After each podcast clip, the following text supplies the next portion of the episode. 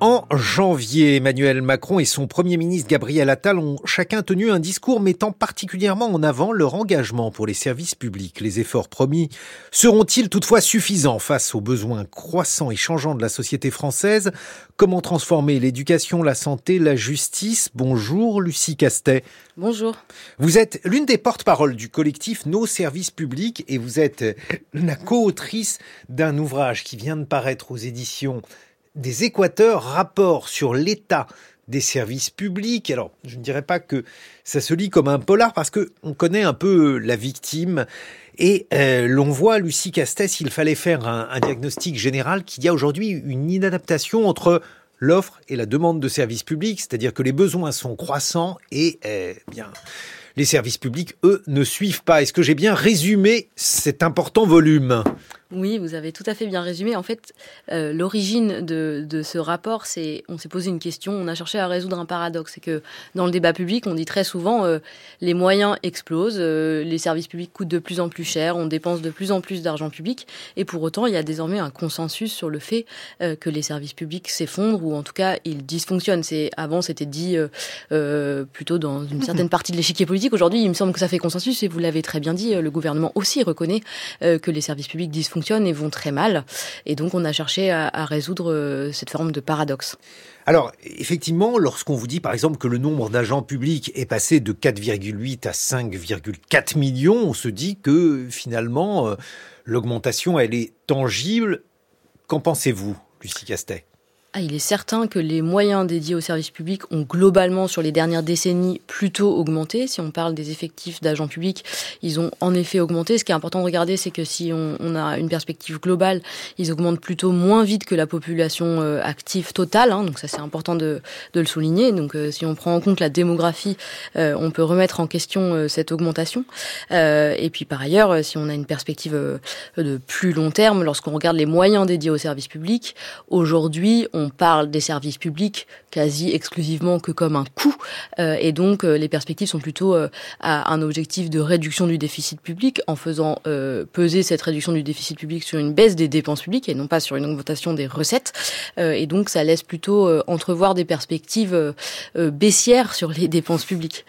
Alors je l'ai dit en introduction, le problème c'est que la demande elle augmente, alors elle demande elle augmente pourquoi? Parce qu'il y a une demande de sécurité croissante, il y a la question bien sûr de, l'urgence écologique, il y a la question de l'hôpital, mais ça on va en reparler eh, dans une deuxième partie. Alors, ce qu'on a observé, c'est effectivement que les, que les besoins euh, sociaux sont en très forte évolution et que ça, ça, sollicite très fortement les services publics. On peut dire que c'est à la fois euh, des facteurs exogènes et des facteurs endogènes. Si on parle de facteurs exogènes, donc plutôt extérieurs, mm -hmm. là, on va parler par exemple de l'évolution euh, démographique, j'en faisais euh, mention tout à l'heure. Euh, on peut parler aussi, euh, par exemple, de l'évolution de, de, de, du nombre de bacheliers dans une génération. Dans les années 70, on estime à peu près à 20%, 20 de chaque génération qui avait le baccalauréat. Aujourd'hui, on est aux, alentours de 80. On a même atteint 86% en 2020. Ça, évidemment, et c'est plutôt une bonne nouvelle, euh, ça, implique une sollicitation croissante de l'éducation supérieure, de l'université. En matière de santé, on peut observer aussi euh, le vieillissement de la population, mais aussi l'accroissement euh, des affections de longue durée, pour euh, dire plus simplement les maladies chroniques, hein, qui explosent. On a plus 34% de patients euh, atteints de maladies chroniques euh, entre 2010 et 2020.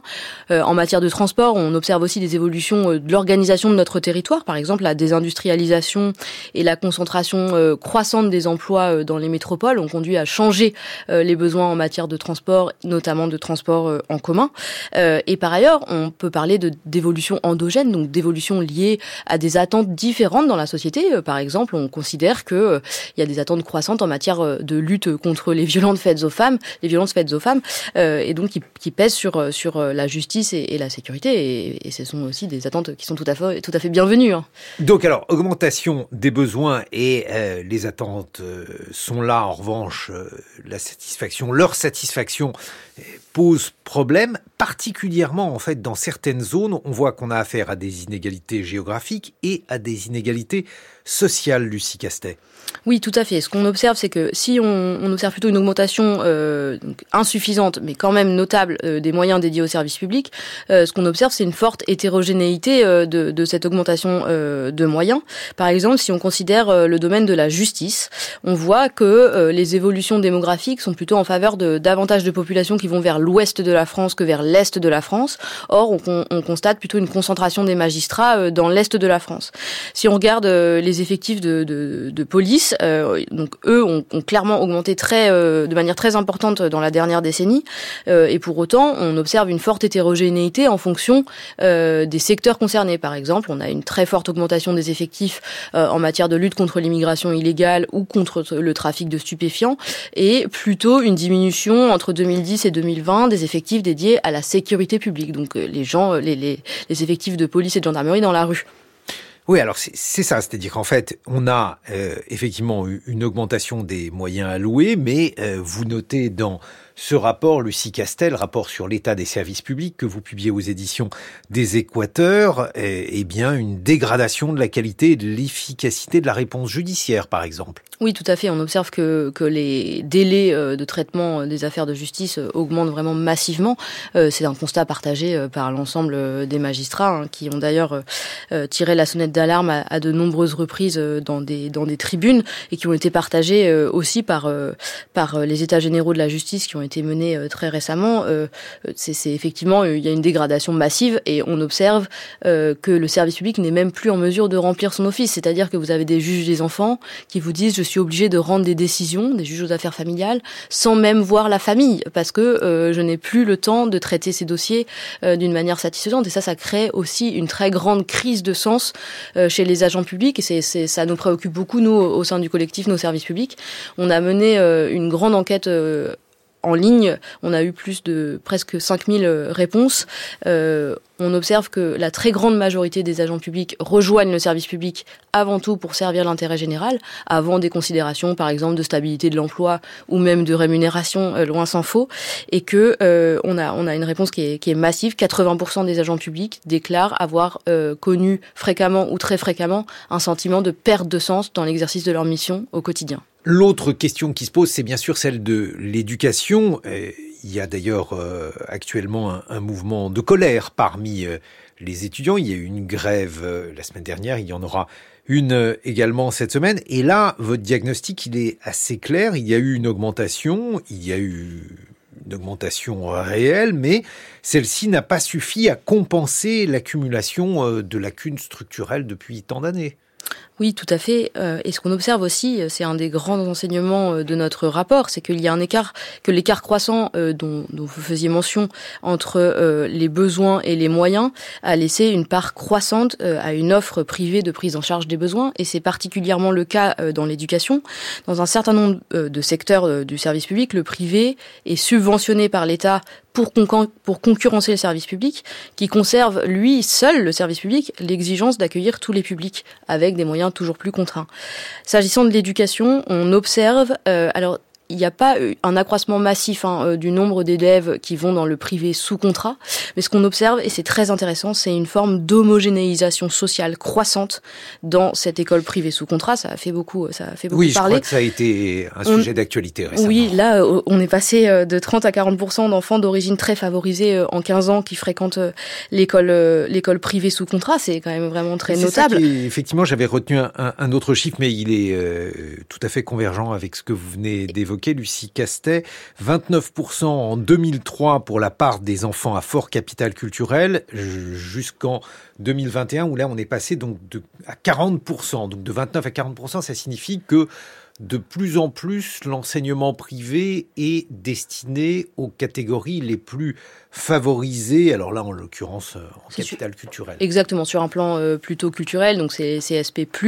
Euh, ce qu'on ce qu'on sait par ailleurs, c'est que l'enseignement privé sous contrat est financé à 73% sur fonds publics, c'est la Cour des comptes qui nous le dit, ça représente environ 8,5 milliards d'euros euh, pour un budget annuel, c'est énorme, c'est massif, euh, et donc on finance un service qui n'est pas public mais qui est solvabilisé par la puissance publique, qui est financé par la, par la puissance publique, euh, alors qu'il bénéficie majoritairement à des enfants issus de classes sociales très favorisées. Ça pose beaucoup de questions sur, euh, en, en, miroir, l'état euh, du service public et, et, ce qu'on dédie au service public. Et par ailleurs, et ça on en parle vraiment quasiment jamais, et c'est un des constats qu'on dresse aussi, c'est qu'il y a une forte croissance, si on regarde l'éducation, une forte croissance euh, du marché du soutien scolaire, qui lui n'est pas financé directement par l'État, mais qui est totalement solvabilisé par la puissance publique, puisque ça donne lieu à des défiscalisations, et on sait que c'est plutôt les enfants euh, issus de classes favorisées qui bénéficient de ce, genre de système.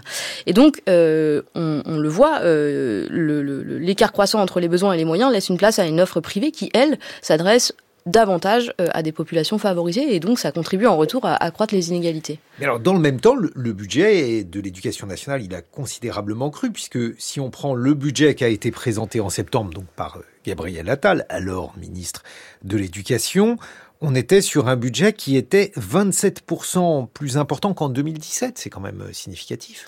Oui, c'est significatif, mais on, se rend compte que c'est plus un effet de rattrapage euh, qu'autre chose. Et nous, on a, produit euh, une note sur notamment la rémunération des enseignants et des professeurs. On se rend compte que même avec les mesures que nous, on qualifie plutôt de rustines, qui ont été annoncées en grande pompe sur la, revalorisation du traitement des salaires des, des, enseignants, on se rend compte que, en fait, même grâce, même avec ces mesures là euh, leur salaire réel, donc c'est-à-dire corrigé de l'inflation, euh, n'augmente pas, voire diminue. Oui, on, voit bien qu'au niveau individuel, ça ne suit pas, mais au niveau collectif, on en reparlera pour ce qui concerne l'hôpital. On voit que la France, avec 58% euh, de son produit intérieur brut, est en, tête des dépenses publiques. Et donc peut-être que la hiérarchie de ces services publics aurait dû être revisitée. Enfin, en tout cas, les services publics ont vu euh, leur budget augmenter, c'est insuffisant, mais euh, ça représente un effort alors là-dessus, deux choses. Premièrement, on dit souvent que la France est championne des dépenses publiques, euh, que, que on dépense toujours plus pour une efficacité euh, qui n'est pas avérée. Ça, ça c'est vrai, euh, on, on l'a on l'a abordé dans le rapport. Mais ce qui est vraiment important de dire, il me semble, c'est que la focalisation sur le niveau de dépenses publiques ne permet pas de rendre compte des dépenses totales engagées pour une politique. Quand c'est pas l'État qui paye, autrement dit, quand on sociabilise pas la demande, l'offre, pardon, quand on sociabilise pas le financement, c'est le citoyen qui le fait directement. Euh, l'absence de dépenses publiques euh, correspond à, des dépenses privées qui se multiplient. Et par exemple, en matière de santé, aux États-Unis, euh, ça c'est très connu, mais les, citoyens américains payent deux fois plus euh, que le citoyen français pour se soigner, et pour autant il est très mal soigné. Et c'est pareil en fait en Allemagne et au Danemark. On va en reparler d'ailleurs dans une vingtaine de minutes. Lucie Castet, donc ce rapport sur l'état des services publics, il est disponible aux éditions des Équateurs. 6h30, 9h, les matins de France Culture. Guillaume Erner. Nous sommes en compagnie de Lucie Castet, co-autrice du rapport sur l'état de nos services publics aux éditions de l'Équateur. On a vu qu'il y avait effectivement une augmentation des dépenses en faveur de nos services publics, mais que euh, l'augmentation de la demande de services publics, elle, était encore plus importante, ce qui explique l'inadéquation et euh, ce sentiment, un sentiment qui est vérifié euh, que ces services publics aujourd'hui ne sont pas bon état, ou en tout cas ne, ne fonctionne pas comme il devrait fonctionner. On va évoquer l'hôpital, mais avant cela, Lucie Castet, j'aimerais que vous réagissiez à ce que mon camarade Jean Lémarie vient de dire sur le financement de, de la politique et ces affaires qui peuvent parfois ternir l'image de nos politiques. Euh, je pense que c'est un billet extrêmement intéressant euh, et ça corrobore tout à fait un, un constat euh, qu'on dresse dans le rapport, qui est celui de dire que le rapport des citoyens au service public se dégrade. Et je pense que quand il y a des atteintes de ce type qui sont identifiées, ça ne peut faire que accroître euh, accroître cette dégradation des rapports. Et je pense que ça fait écho aussi à ce que je disais tout à l'heure sur la répartition des moyens, notamment de la justice et, de la police. On constate que la lutte contre la criminalité euh, économique et financière, et notamment la lutte contre les atteintes à la probité que vous désignez euh, à l'instant, fait l'objet d'un très faible investissement politique et budgétaire, alors même que ces atteintes font plutôt augmentent, celles qui sont constatées augmentent. Et donc je pense que c'est absolument nécessaire qu'on réinvestisse dans ces services publics, de la justice et de la police euh, et en particulier des investigations euh, complexes comme celles que vous avez euh, mentionnées, afin de renforcer la, la confiance entre les citoyens et la chose publique d'un point de vue général. Et nous sommes en duplex avec Jérôme Videvert. Bonjour. Bonjour. Vous êtes professeur d'économie à l'Université de Bordeaux. Vous êtes responsable d'une équipe économie et gestion des organisations de la santé. Je vous ai convié à ce dialogue parce que, on le sait, il y a aujourd'hui une question qui se pose sur le fonctionnement de nos hôpitaux. C'est devenu un thème régulier dans l'actualité. Les urgences sont débordées, les cabinets médicaux sont fermés ou engorgés, alors même que les dépenses de, santé euh, des Français sont euh, réelles, tangibles, importantes. Comment expliquer euh, ce hiatus? Alors, la première chose qui apparaît dans la lecture de ce rapport sur l'état des services publics, c'est l'explosion des affections de longue durée, les ALD. Qu'est-ce que ça veut dire et euh, pourquoi ces conséquences, Jérôme Videver Alors oui, effectivement, c'est un facteur d'augmentation de, la demande de soins très importante.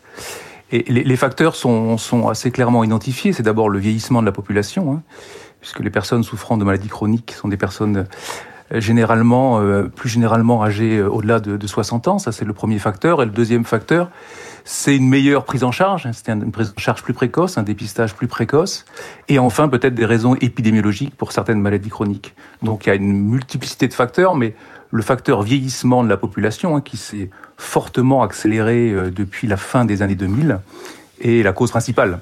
Et donc c'est effectivement une des raisons de la tension sur euh, le système de soins, le système de santé depuis, une quinzaine d'années. Bon, à, ceci près, euh, Jérôme Wittwer, qu'on imagine que ce vieillissement de la population, euh, il a également été observé en Allemagne, dans une moindre mesure aussi aux, États-Unis, où le système de, santé, bien sûr, bénéficie d'un système économique différent. Oui, effectivement. Alors, L'autre, facteur de, tension, c'est le, le, contrôle des dépenses qui s'est progressivement organisé dans le système de soins français euh, depuis les années 90 et qui s'est euh, sensiblement accéléré à partir de la fin des années 2010, hein, puisqu'on a une progression des dépenses de soins, notamment des soins hospitaliers, qui n'augmente pas plus vite, qui augmente même moins vite que le produit intérieur brut entre 2010 et 2019. Donc il y a une forme de, de, de croisement de ces deux effets une, une restriction, hein, pas une diminution de la dépense, hein, mais une restriction l'augmentation de la dépense avec une augmentation forte de la demande. Et donc ça, c'est pas spécifique à la France, mais le, le, phénomène est assez marqué en France de cet effet ciseau qui a créé des tensions très importantes, en particulier à l'hôpital. Bon, Lucie Castet, on, on le voit dans la manière dont ce rapport euh, dresse un constat sur euh, le système de santé. On a effectivement euh, une augmentation des dépenses, on a malheureusement une augmentation considérable de la demande. Oui, tout à fait. Bah, c'est typiquement le phénomène euh, qu'on distinguait tout à l'heure. Euh, il y a une augmentation des besoins euh, qui n'est pas suivie par une augmentation corrélative des moyens. Et je dirais par ailleurs que dans le cas de la santé et de l'hôpital, c'est très intéressant d'étudier cette question du développement d'entités privées mhm. qui viennent se loger dans, ce, dans cet écart croissant entre les besoins et les moyens, puisque on voit que progressivement il y a une forme de spécialisation entre l'hôpital public et les cliniques privées à but lucratif au détriment total euh, de l'hôpital public, puisque euh, vous avez euh, les cliniques privées qui récupèrent les actes les plus rentables et les plus faciles à exécuter, des actes courts, chirurgicaux plutôt, avec l'hôpital public qui lui doit accueillir tout le monde et prendre en charge les maladies longues en particulier des maladies chroniques euh, décompensées, euh, mais c'est là, on va y revenir, c'est en lien avec la défaillance du système de santé plus euh, de ville, et surtout des maladies plus coûteuses à traiter et des urgences. Oui, mais d'un autre côté, si on prend l'observation que vous faisiez il y a quelques minutes, Lucie Castet, de toute façon, il faut que quelqu'un paye. Donc, si vous payez une clinique privée ou si vous payez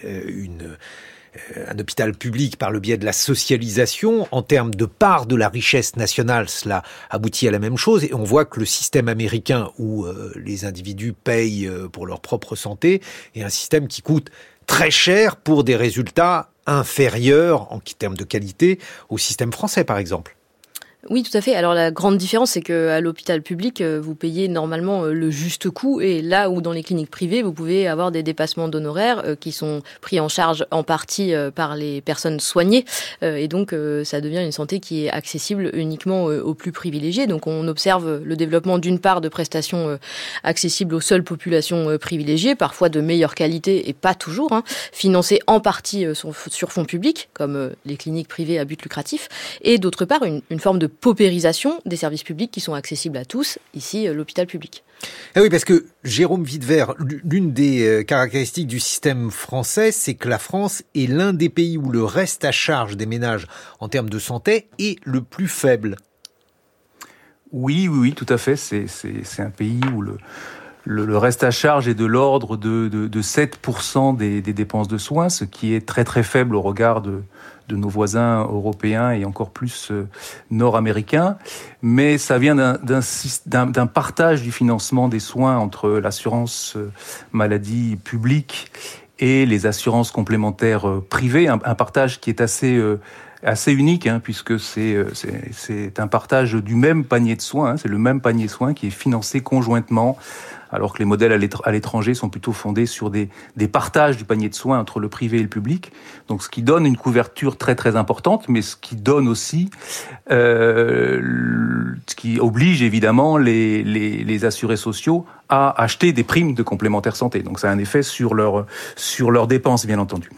Et alors, la question des franchises médicales, l'augmentation donc de ces franchises médicales pour euh, chaque boîte de médicaments, alors même si celle-ci euh, est plafonnée à 50 euros Bon, alors l'histoire des franchises médicales, c'est évidemment une mesure budgétaire. Hein. Euh, les, contraintes budgétaires sont très fortes. C'est une mesure budgétaire assez simple. Comme vous l'avez dit, les restes à charge des patients sont relativement faibles, sont même faibles relativement à nos, à nos voisins européens. Donc on peut dire que c'est un moyen assez facile de récupérer, euh, de diminuer les dépenses pour l'assurance maladie. Euh, sans a priori euh, avoir d'impact trop important sur le recours aux soins, puisque bien entendu, hein, augmenter les restes à charge, le risque, c'est le recours aux soins, notamment le recours aux soins des, des plus démunis. Donc ça, c'est un risque qui est relatif mmh. au regard de la, de la faiblesse euh, des restes à charge en France, et donc c'est un moyen voilà, c'est un moyen simple de faire des économies, mais ça manque de cohérence d'ensemble. Ça manque de cohérence d'ensemble parce que euh, depuis 20-30 ans, les autorités publiques, les divers, les divers gouvernements ont pour objectif que l'ensemble des Français soient couverts par une complémentaire, c'est-à-dire ne paient pas de tickets modérateurs. Et, d'un autre côté, on introduit des franchises qui ne sont pas couvertes par les complémentaires santé. Donc il y a une, forme peut-être de, de manque de cohérence d'ensemble du système de financement. Mais en soi, c'est une mesure qu'on peut entendre. Lucie Castet. Moi, je pense que vraiment, je, je partage totalement le constat d'un manque de cohérence d'ensemble. Je pense que toute cette tendance qui consiste à dérembourser euh, des soins, dérembourser des médicaments, euh, créer des restes à charge plus importants, des franchises et, par exemple, faire payer euh, les rendez-vous médicaux qui ne sont pas honorés, participe d'une tendance qui est celle de dite de la responsabilisation du patient, là où, en réalité, l'énorme problème, c'est l'absence de cohérence du système de santé et le manque de moyens qu'on donne au système de santé. Il y a beaucoup de lapins euh, oui, alors il y en a beaucoup et, et je pense qu'on peut tous dire que c'est la politesse élémentaire euh, de prévenir lorsqu'on ne peut pas honorer un rendez-vous. Mais je pense que s'intéresser à ça, c'est s'intéresser à l'arbre qui cache la forêt. Euh, J'entendais un médecin qui disait euh, oui, mais moi je trouve ça euh, scandaleux de ne pas prévenir quand on annule un rendez-vous, sachant qu'il faut attendre 4 ou 5 ans pour avoir un rendez-vous chez moi. Pour moi, le problème, c'est davantage le fait qu'il faille attendre 4 ou 5 ans avant d'avoir avant d'avoir un rendez-vous de spécialiste, plutôt que la personne qui n'annule pas son rendez-vous, même si on est d'accord que c'est extrêmement discourtois. donc je pense que la question, c'est vraiment comme comme le disait euh, votre invité, la question de, la, de penser la cohérence d'ensemble du système de santé. Et par ailleurs, euh, le problème, mm, un des problèmes aigus, c'est le renoncement euh, des classes les plus défavorisées aux soins. Et ça, on sait que ça a des effets délétères sur la santé à long terme. Et que on n'observe pas encore sur. alors, on sait qu'il y a des inégalités importantes dans l'accès aux soins, dans les espérances de vie des uns et des autres. Dans les chiffres que vous rappelez et dans ce rapport sur l'état des services publics, l'espérance de vie en France continue à augmenter l'espérance de vie continue globalement à augmenter, mais vous avez toujours une espérance de vie qui est nettement plus faible, je crois, de l'ordre de 7 ans en fonction des, des, des classes euh, sociales euh, considérées. Et puis par ailleurs, on a des éléments euh, qui sont totalement alarmants. Je pense par exemple au taux de mortalité infantile qui est largement supérieur en France à la moyenne européenne et au classement OCDE. La France a progressivement décroché de la 9e place à la 26e place entre 1989 et 2021 sur la mortalité infantile. Ça, c'est lié à un désengagement massif en matière de soins pédiatriques et y compris euh, dans le volet de la prévention. On, sous-finance les services de PMI, on sous-finance la, médecine scolaire, et donc ça conduit, cette, cette, ce désengagement en matière de prévention, ça conduit à des dépenses beaucoup plus importantes engagées dans le système de santé. Jean Lémarie. Une question traverse toutes celles que, que, vous évoquez depuis tout à l'heure. Euh, c'est la question du coût de la santé, de notre perception aux uns et aux autres du coût de la santé. Avons-nous conscience réellement de ce que coûte la santé, qu'il s'agisse de l'hôpital public, euh, qu'il s'agisse du remboursement des médicaments. Qu'en pensez-vous? Alors je pense qu'il pourrait être intéressant effectivement d'expliciter davantage euh, le coût de la santé pour qu'on comprenne euh, euh, qu'on comprenne ce que ça veut dire le financement public et la socialisation des dépenses. Hein. C'est très intéressant et ça participerait probablement du consentement à l'impôt, notamment chez les personnes qui en payent relativement peu compte tenu de, de leurs revenus. Ce qui est important de, de noter à cet égard, c'est que en réalité, les services publics bénéficient évidemment aux plus défavorisés, mais aussi aux personnes favorisées. Il y a une étude de l'INSEE de 2021 qui montre que les deux tiers des sont bénéficiaires nets euh, de la redistribution si on considère euh, les services publics, y compris le logement, l'école et la santé. Euh, et donc je pense que ce serait utile que, que effectivement toute la population ait conscience de ce que coûte la santé et de ce à quoi contribuent les services publics et le financement par l'impôt. On, voit, Jérôme Videvert, qu'on a donc une évolution, un état du système de santé qui semble insatisfaisant, qu'il est d'ailleurs objectivement, on attend énormément aux urgences. On voit qu'on a donc euh, affaire à un système qui aujourd'hui ne, convient pas. J'ai une question euh, peut-être euh, embêtante à, vous poser. Quelle part du revenu national en plus il faudrait dépenser pour avoir un système de santé satisfaisant? Je sais bien qu'il y a un certain nombre de, choses qui euh, ne relèvent pas seulement de l'argent. On sait qu'il y a des difficultés de recrutement. On sait euh, euh, aussi qu'il y a d'autres questions qui se posent, comme par exemple la part affectée donc au back-office, à la gestion même des hôpitaux. Mais est-ce qu'il est possible de répondre à cette question? Qu'est-ce qu'il faudrait faire en plus pour que nos hôpitaux soient dans un état satisfaisant? Ah, effectivement, c'est une question un peu, un peu délicate. Je, je, je, veux, je veux répondre de manière un, peu indirecte. Je pense que la, la question de, de, des dépenses de soins, puisqu'elles sont largement socialisées en, en France, on l'a dit à hauteur de, de près de 80 c'est vraiment une question euh, démocratique euh, absolument majeure et on peut décider euh, objectivement d'augmenter la part du produit intérieur brut qu'on consacre aux, dépenses de soins. Mhm. Mais ça demande vraiment de réfléchir à ce qu'on souhaite faire. Et, et peut-être que là, ça manque de, de, de, débat en France, effectivement, hein, puisque vous le savez que les dépenses de l'assurance maladie sont fixées par le, par le Parlement chaque année, hein, par l'ONDAM. Donc il y a une discussion démocratique au sein du Parlement mais ces discussions sont certainement pas suffisamment approfondies et partagées par l'ensemble des acteurs. Et on est passé d'un système un peu à guichet ouvert, hein, où c'est la demande qui, détermine le, la croissance des dépenses, à un système où, où l'offre, euh, la, la, la, disponibilité de l'offre joue un rôle, un rôle majeur. Et notre système n'est pas du tout habitué à réfléchir à euh, fixer des enveloppes euh, de dépenses de soins par grand secteur. Alors j'avais j'avais une idée, j'avais une idée, je vais vous la soumettre. Donc en France, on est avec 12,3% du PIB à, dans une situation donc euh, de dépenses importantes. L'Allemagne est dans une situation plus importante puisque elle est à 12,8% du PIB et ce qui complique la chose évidemment, le PIB allemand est plus important que le PIB euh, français. Est-ce que si par exemple les Français dépensaient comme les Allemands, donc à la fois en pourcentage mais aussi en valeur absolue, est-ce que euh, il y aurait selon vous un niveau de dépenses satisfaisant?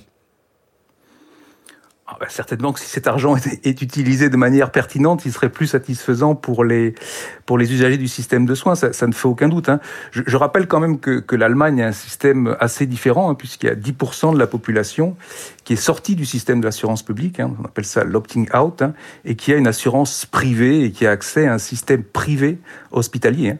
Donc je ne crois pas que ça soit aussi tout à fait le, le modèle qu'on souhaite en France ou que la majorité des acteurs souhaitent en France. Donc il faut faire un petit peu attention avec la comparaison avec euh, l'Allemagne, puisqu'il y, y, a un mhm. secteur euh, euh, privé important, hein, 10% de la population, qui a une assurance privée et qui a accès à des établissements privés auxquels n'ont pas accès Ceux les qui n'ont pas les cette assurance. Jean Lémarie. Ouais.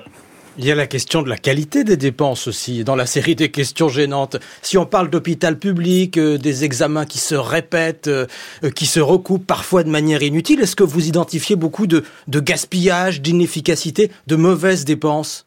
Lucie Castet. La question de la qualité des dépenses est tout à fait pertinente et nous, dans notre collectif, on ne dit pas du tout qu'il faut absolument préserver ce qui existe aujourd'hui et on n'a pas une position purement défensive. On dit aussi qu'il faut regarder comment ça fonctionne et on dit beaucoup que l'introduction à l'hôpital public de la tarification à l'acte a conduit à une multiplication de mauvaises dépenses, euh, encouragées justement par cette tarification à l'acte, et donc que le système actuel est pervers et qu'il faut y réfléchir et faire en sorte que les personnes qui travaillent à l'hôpital prennent la meilleure décision possible indépendamment de la question de euh, la façon dont on financera tel acte ou tel acte. Donc ça, c'est une question mmh.